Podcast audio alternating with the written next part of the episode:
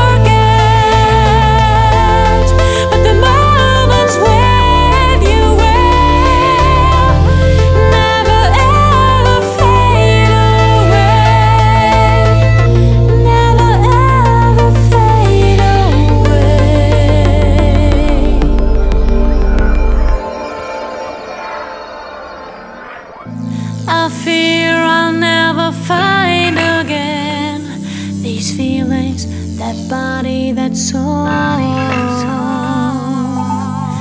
But I still thank the Lord that you.